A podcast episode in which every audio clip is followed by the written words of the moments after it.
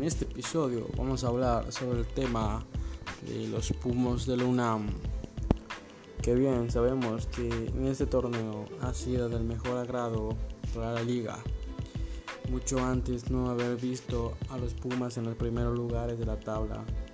Ahorita podemos disfrutar que la universidad está en los primeros puestos. Cero partidos perdidos, dos empates, cuatro victorias han sumado. ese resultado de la buena racha que tienen los universitarios en este torneo del clausura 2020.